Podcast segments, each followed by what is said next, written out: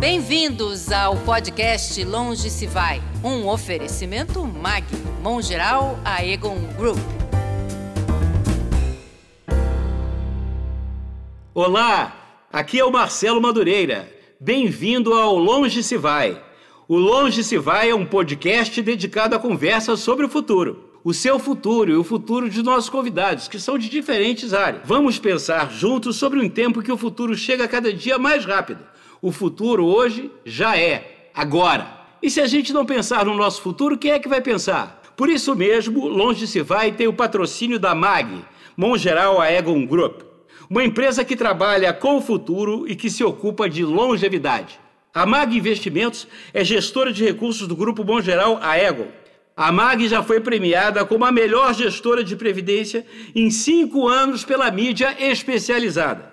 E como todos nós projetamos viver mais e melhor, a MAG, em seu Instituto de Longevidade, nos fornece uma ferramenta que, em menos de dois minutos, estima a sua longevidade e o dinheiro necessário para a sua independência financeira. Isso tudo diante de uma vida mais longa que espero que todos tenhamos pela frente. Para poder usar essa ferramenta, é só acessar este link que você está vendo descrito aqui. Nós vamos aqui conversar sobre o futuro da humanidade, da humanidade como um todo. É bem pretensioso esse programa, é, mas eu sou um cara bastante modesto. A intenção é a gente fazer aqui alguma especulação sobre o mundo que nos espera, né, o futuro, é, e, e, despertar você que está nos escutando agora, que nos acompanha, uh, despertar em você o interesse sobre esse assunto o futuro. Há muito tempo que a gente não tem que enfrentar tantos desafios.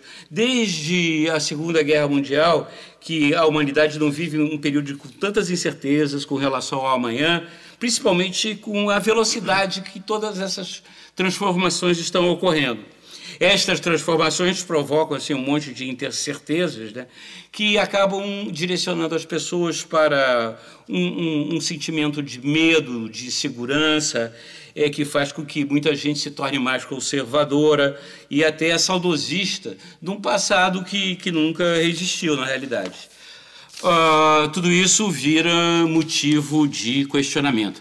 Até mesmo a democracia, pessoal, e a ideia de liberdade individual, até mesmo a Declaração Universal dos Direitos Humanos, tudo isso acaba sendo posto em xeque por algumas pessoas. Pronto, a gente tem aqui então um cenário ideal para o populismo e o autoritarismo. Isso não tem como acabar bem, né? Bom, principalmente se a gente não pensar no nosso futuro, quem é que vai pensar?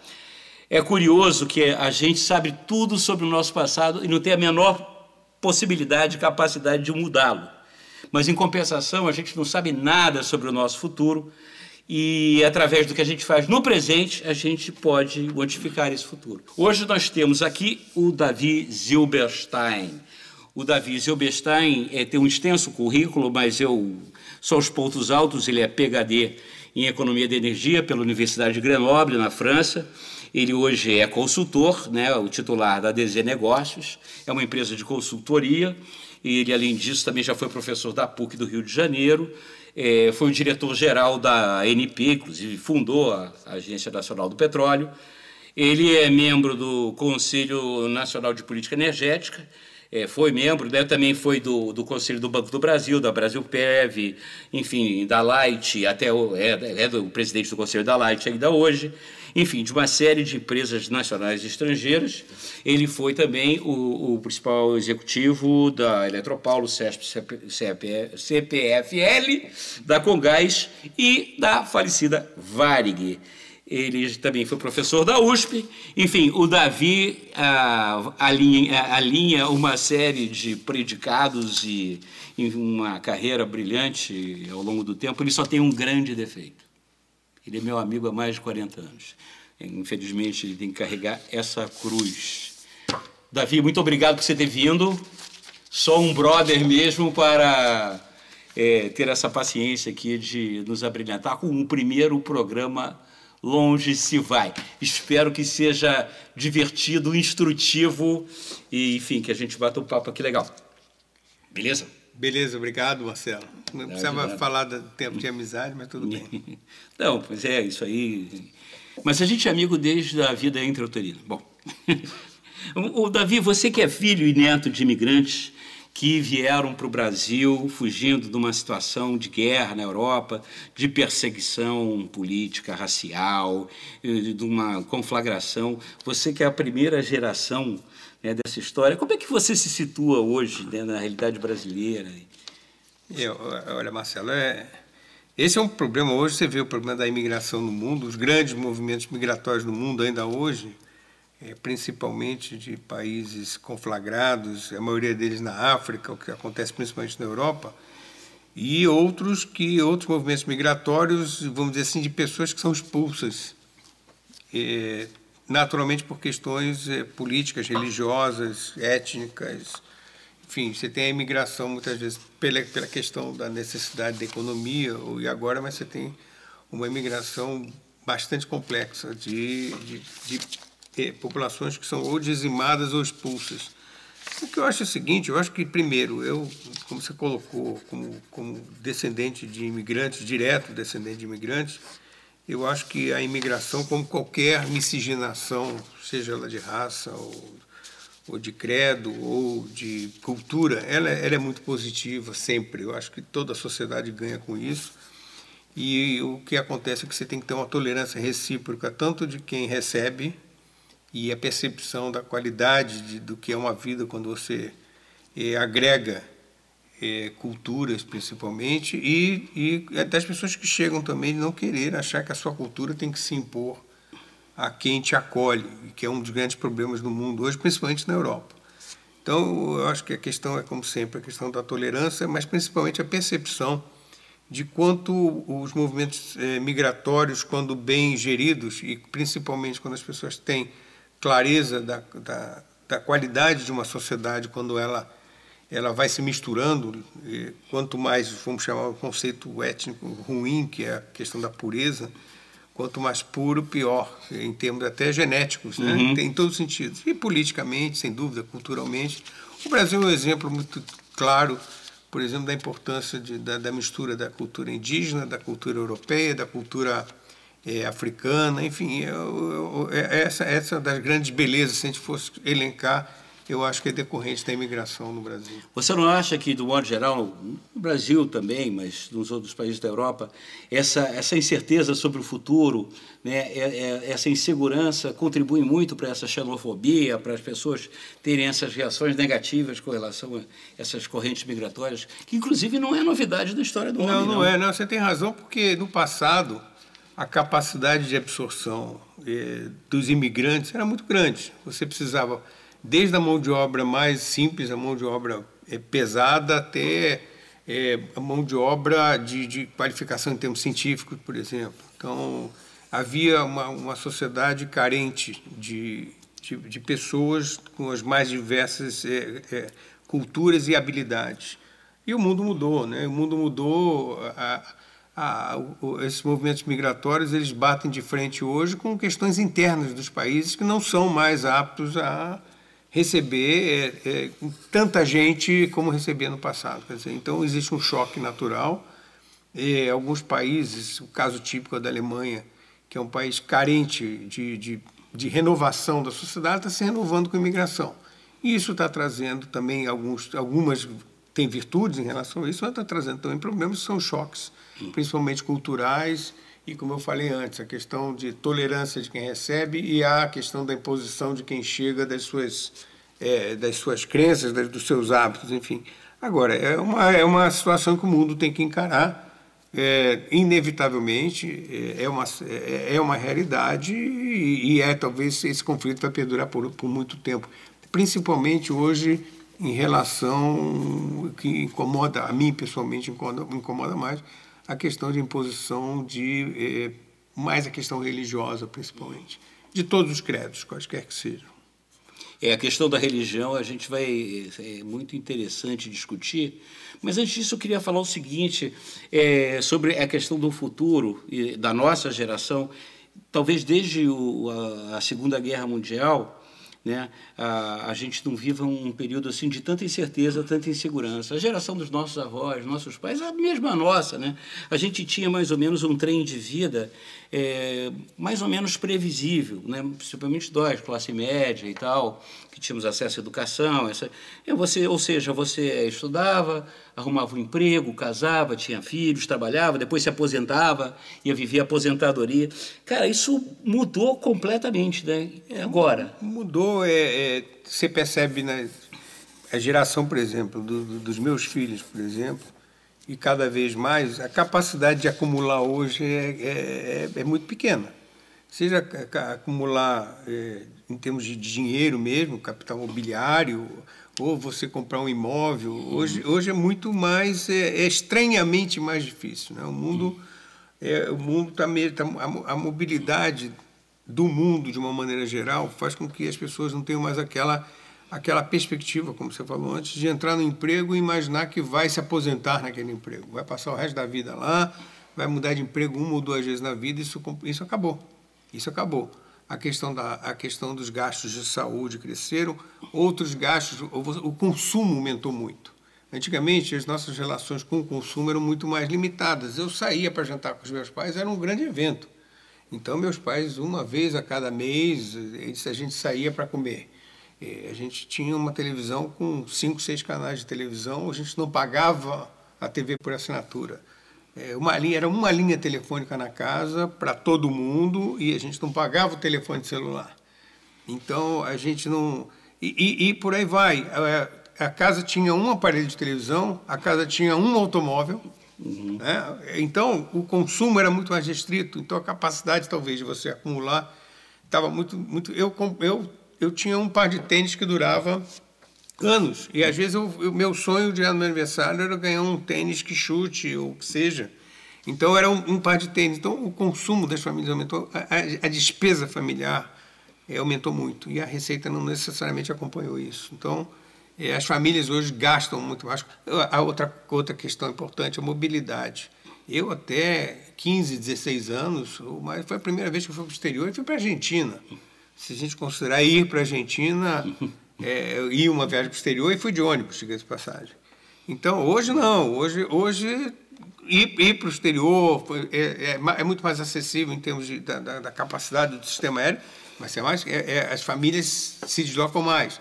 Então, eu acho que tem muito a ver, essa, essa, essa incapacidade de acumulação tem muito, tem muito a ver também com o aumento do, do consumo eu não diria desenfreado, o mundo está revendo isso. Né? Chamam tá de revendo... consumo conspícuo. É, o consumo conspícuo. É, e, e, mas a sociedade está começando a rever isso, em termos de, principalmente de desperdício, principalmente de se tornar mais eficiente.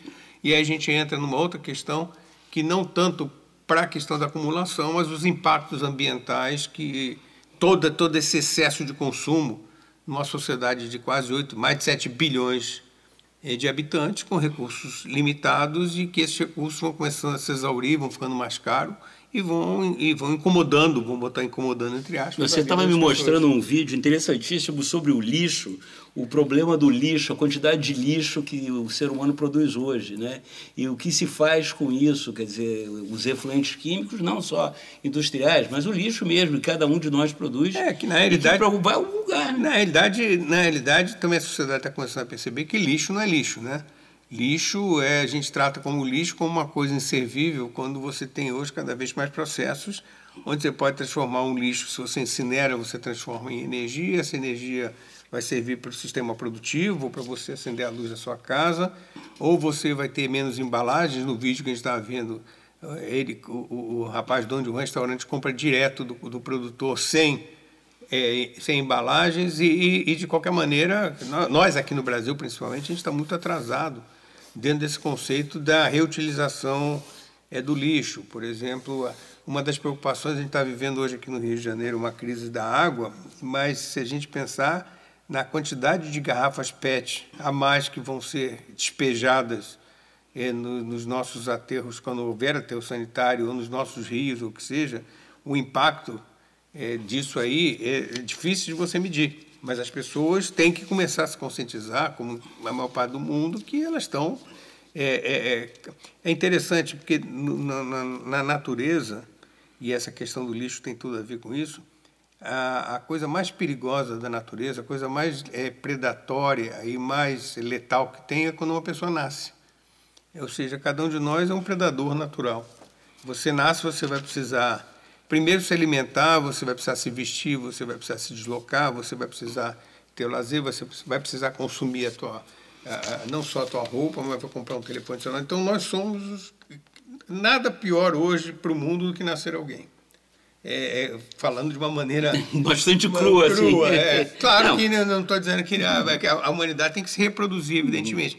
Mas já que isso é verdadeiro, nós estamos chegando no limite de exaustão dos nossos. Recursos, e aí a gente está né? tá falando de futuro, hum. e não é nem futuro, é um presente muito, muito próximo.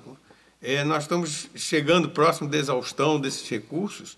Cada vez que nasce alguém, eu tenho uma neta, por exemplo. Hum. A minha neta nasce, ela vai ter que dividir com a gente o que o mundo é capaz de oferecer para ela. Uhum. E, e, a gente tem que tomar cuidado, é, por exemplo, a China ela tem padrões de consumo hoje que são mais ou menos um, um quinzeavos, mais ou menos, que um americano no outro extremo médio consome. Mas é assim, é um sexto, um sétimo do que um brasileiro consome, na média. Se é, cada, cada, cada um ponto percentual que, que você acrescenta na China, você causa um abalo, um abalo nas, na capacidade da, da, de absorção no mundo imenso.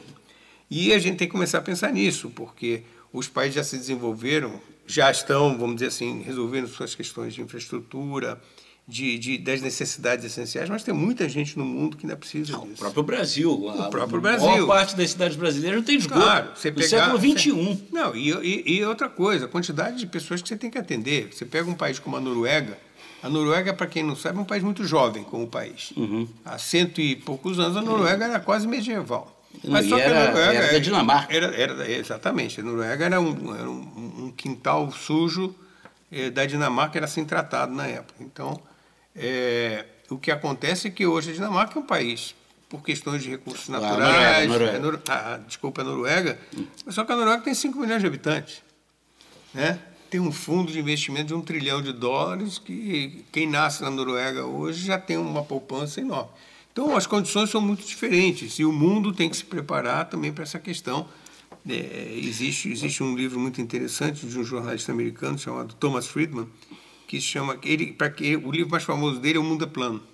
Não tem nada a ver com o que está se falando hoje, que a Terra é plana, não. É plana no conceito de que ele é globalizado. E aí ele fez um outro livro que ele diz que, que, o, o, diz que o mundo é plano, mas o mundo é quente, falando da questão do aquecimento global, e o mundo é superpopuloso.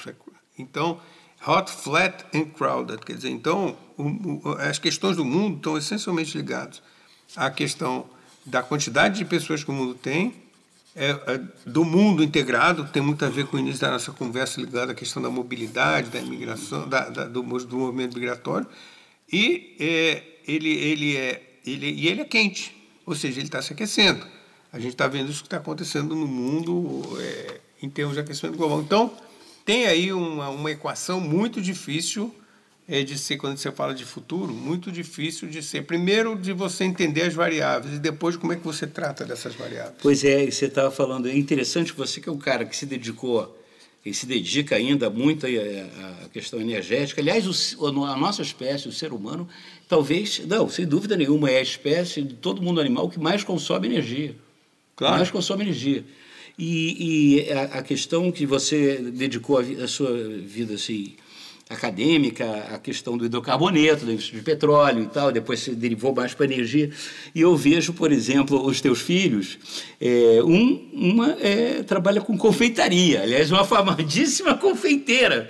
O outro, o, o, o Pedro, não sei nem explicar o que ele faz, porque ele estudou, ele estudou artes plásticas, foi parar no MIT, que é o Massachusetts Institute, Institute of Technology, e eu não sei explicar o que ele faz. Não, e é interessante essa jornada do hum. Pedro, que tem a ver com a questão da, você falou no início, da velocidade da inovação, que é uma das características hoje que faz com que as pessoas não consigam se situar direito, hum. porque as transformações são muito rápidas é, na, na, no, vamos dizer assim, no segmento acadêmico que ele estudou lá na MIT, normalmente em qualquer universidade você tem a graduação, mestrado, um doutorado e outro.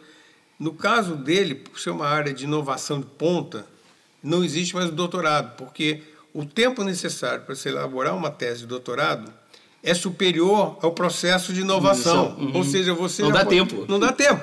É como hoje você tem livro, tem coisas que você não adianta mais escrever um livro, que até o livro ser publicado e já não serve mais. Então não tem doutorado. Simplesmente, academicamente, termina no mestrado, porque dali para frente a velocidade da, da, inovação é maior do que a capacidade de você elaborar é. uma tese, por exemplo. Eu, por outro lado, está vendo, vamos dar, vamos dar aqui o, o nome, né? As pessoas, a Marília né, é conceituadíssima confeiteira de São Paulo. Eu sou, pelo menos, da, da minha casa, se eu chegasse lá para o meu pai, seu Mauro, que você, eu vou ser confeiteiro, ele me dava um papo e dizia que meu filho padeiro. Não, e é, é, a mudança que isso tem é, é notável, né? É. Que você tem hoje atividades que, pra, na nossa geração, você tinha que ser, bom, a princípio, médico ou engenheiro. Ou advogado. É, isso já é segunda, né? É advogado economista é. já era uma coisa é. é. É, que você não conseguia fazer pontos necessários no Cis Gran Rio ou, na, ou, no. Como é que chamava lá em São Paulo, cara? Lá no. no não tinha Enem naquela na época. Na FAPESP, sei lá. É, por que, que você, se de repente é, é, hipoteticamente, porque isso não vai acontecer, porque o Pedro já está em outra, mas se você, se o seu filho estivesse assim que chegasse para você hoje, que tinha vontade de trabalhar na indústria de petróleo, o que, você diria para ele? Hoje, hoje, hoje, pela idade que ele tem, o Pedro tem 26 anos. Não, é, tem que fazer uma coisa hipotética, já, então, já está encaminhado. Não, não, não é só isso não. Ele o futuro do petróleo, antigamente a gente dizia assim, puxa vida, eh, a gente tem petróleo para 40 anos, desde que todo sempre tem para 40 anos. E sempre foi 40 porque foi, você foi renovando reservas 40 anos. Aí se diz assim, ah, mas vai chegar um momento em que tem um pico de, de oferta, ou seja, vai, ter um, vai chegar um ponto que a oferta não vai conseguir mais, o petróleo é um, é um bem finito. Hum. Só que o mundo, é, a, a transformação foi tão grande em termos de outras formas de energia, da forma de usar energia, que hoje o, o, pico não é mais da oferta de petróleo, o pico é do consumo do petróleo, é da demanda. Ou seja, nós estamos chegando num ponto onde a demanda ela vai chegar a um ponto que vai começar a cair e a oferta está crescendo. Então, quando se diz, ah, o petróleo, antigamente dizia assim, o petróleo vai acabar fisicamente, o petróleo não vai acabar fisicamente. O que vai acabar na prática é o consumo do petróleo. Então, muito do petróleo que tem descoberto aí, ou a ser descoberto, vai ficar debaixo da terra. Então, na idade dele, e, nós estamos falando uma coisa de 20, 30 anos, isso já, já, vai, já, já vai estar acontecendo de uma maneira muito, muito forte. Então, eu diria, olha, você pensa o seguinte, o futuro da mobilidade não passa mais pelos hidrocarbonetos, pelo petróleo. Pelo... O, o século XX, o século passado, a energia do século passado foi o petróleo. A energia, o petróleo está deixando de ser energia no século XXI. A gente estava conversando antes aqui. Hoje, uma empresa de carro elétrico é, é, a Tesla, que fabrica uma quantidade pequena de automóveis, é, mas real, realmente pequena. Ela, ela, menos que a Volkswagen no Brasil fabrica, ela hoje tem um valor de mercado maior do que a Ford e a GM juntas, são as duas maiores companhias de automóveis do mundo. Ou seja, e, e quem compra ações da Tesla e valoriza a Tesla está olhando o futuro, ele está pensando no investimento que ele está fazendo. E quem compra Ford, GM, enfim, ele está dizendo, bom, o que que eu, qual a expectativa de futuro que eu tenho com uma empresa de fabricar carro elétrico e expectativa de futuro de uma empresa que fabrica carros essencialmente a gasolina e diesel? Que também as, empresas, as grandes companhias de automóvel estão migrando de uma maneira muito rápida para o carro elétrico. Então, quando você pergunta sobre essa questão do petróleo, petróleo é um, hoje é um bem inevitável. É uma, é uma questão, você, tem, você ainda precisa dele.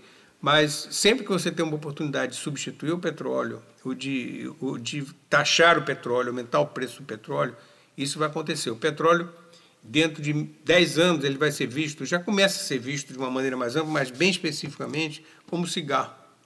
Ou seja, é, muito provavelmente o ônibus a diesel daqui a 10 anos numa cidade, as pessoas vão começar a reclamar, já estão reclamando, mas de uma maneira mais sensível. Se não me engano, na Holanda já tem legislação não, sobre não, isso. É, não, não tem, tem cidade que não, não, não pode mais você ter é, ônibus a diesel como você tem nas grandes cidades brasileiras. Então, é, como, e já tem banimento de produção de automóveis a combustível fóssil em diversos países da Europa. E não é para muito longe, não, é para daqui a 10 anos já não poder mais. Então, 10 anos num, num, processo de transformação é muito pouco tempo. Então, eu diria, se eu, eu acho pouco provável que o Pedro me perguntasse, e se ele me perguntasse, eu dizer assim, poxa, Pedro, você nem bebe nem nada, o que está acontecendo aí com você? Que essas indústrias vão ter que se reinventar. A, talvez, a indústria petroquímica deve sobreviver bem além da indústria do petróleo para uso, por exemplo, de transporte. O carvão era a energia dominante. E aqui no Brasil, até 1970, a energia que era mais consumida no Brasil era madeira mais do que o petróleo. Então, o petróleo também foi um processo de, é, lento de é, penetração e de, de, dominância, até que agora está acontecendo ao contrário. Outras fontes de energia vão estar no lugar do petróleo. Se nós estivéssemos conversando, é, em vez de estarmos aqui no, centro, no Rio de Janeiro, em Botafogo, no Rio de Janeiro, nós estivéssemos num bairro coreano, hum. ia dizer, bom, vamos, vamos, vamos partir para o nuclear. Agora, aqui, é, a gente está num país onde você tem, talvez o Brasil seja, um dia, um caso até singular de um país com tantas disponibilidades de formas de energia antes do nuclear, até em termos econômicos, até em termos de custo, porque nuclear também tem uma coisa, o nuclear é caro, porque o nuclear ele tem um custo de construção, tem um custo de operação e depois tem um custo enorme, não, um custo enorme de, de você, depois que acaba a vida útil, de você, o que, que você faz com os rejeitos que duram centenas de milhares de anos você tem que guardar em locais seguros, você tem a, o que chama descomissionar, ou seja, depois você pegar um sítio e, e desmontar uma usina, pegar os rejeitos, aquilo tudo está contaminado, você vai ter que guardar em um lugar, aquilo tem um custo enorme também. Então, em termos econômicos, também não é a melhor coisa. Então, é, pensando em termos de Brasil, a gente tem, antes de pensar em nuclear, tem N alternativas é, muito melhores, mais baratas o mundo está te impondo situações novas. Na realidade, você tem que estar preparado para as oportunidades que talvez você nem saiba que elas existam. E elas existem, elas vão aparecer. Eu adoro aquela frase do Pascal que diz que o, o, o é, quanto mais preparado, mais sorte eu tenho. O mundo é feito, a sorte é, é a sorte bafeja os mais bem preparados. Tem que idade você pretende trabalhar, Davi? Eu não sei quando eu vou morrer, então não posso responder. também, também não está nos seus planos, né? Não, não, também não está no meu plano. Não, não, não. Se um dia eu morrer, eu paro. Mas então, Davi, é, hoje as pessoas cada vez vivem mais. Atender para, né? Os nossos pais já tiveram um, um, um, horizonte de vida maior que os nossos avós, excessivamente. É, provavelmente nós vamos ver mais. Você não fica preocupado, pô, como é que eu vou me ser autossustentável uh, quando eu tiver 90 e poucos anos, eu já não tiver a mesma capacidade produtiva? É, eu acho que a gente vai eu conseguir. Acho, eu acho que isso é uma Como é que você organiza esse seu futuro sobre isso? É, eu, eu, eu, eu me espanto, por exemplo, com algumas pessoas que eu conheço que ganham bem e gastam bem. Bem, estou dizendo não em qualidade, Sim. em volume. É quase. Conspicuamente. É, conspicuamente. É quase assim, uma, é uma orgia gastadora, é como se não houvesse esse futuro, o amanhã. Como não houvesse amanhã. Uhum. É, eu não sou assim, eu não sou uma pessoa é, pão dura, pelo contrário, me considero até bastante, eu ajudo muita gente, é, direta e indiretamente, é, mas eu não sou perdulário, eu, eu me preocupo a gente falou em acumulação no início, eu me preocupo. Eu tenho uma questão hoje, que eu acho que é um lado que, que me incomoda por todos os sentidos, a questão, eu tenho um pai que está doente, ele me incomoda, claro, em primeiro lugar a doença dele, mas me incomoda ele depender de mim. Não pelo fato de eu bancar financeiramente, uhum. isso, que me, isso não me dá incômodo nenhum. É o incômodo de ter chegado nessa altura da vida e depender do descendente. Uhum. Né? É, e, e, isso eu não quero. Mas se eu puder não, não depender dos meus filhos, isso para mim é uma meta. Hoje, com a expectativa de vida cada vez mais longa, e por outro lado, com o custo de viver mais também, uhum. é, viver mais custa muito caro. Né? Poxa, muito obrigado, Davi. Foi um privilégio ter começado essa série com você, porque antes de ser é, pô, um profissional pô, é, conhecido no Brasil inteiro, no mundo, é um privilégio muito grande, mas ter o privilégio de ser seu amigo, ter, ter essa, essa companhia cotidiana, poder te escutar muitas vezes, é isso para mim é muito bom. E este foi o Longe se vai, hoje com a participação inenarrável, insubstituível de Davi Zilberstein. Teremos aqui pessoas deste quilate. É, continuem nos acompanhando e também na técnica agradecer a colaboração de Anderson Santos, na coordenação Nando Chagas, juntos com Vitor Siríaco, na produção Letícia e na coordenação geral a Esther Jablonski. Até o próximo.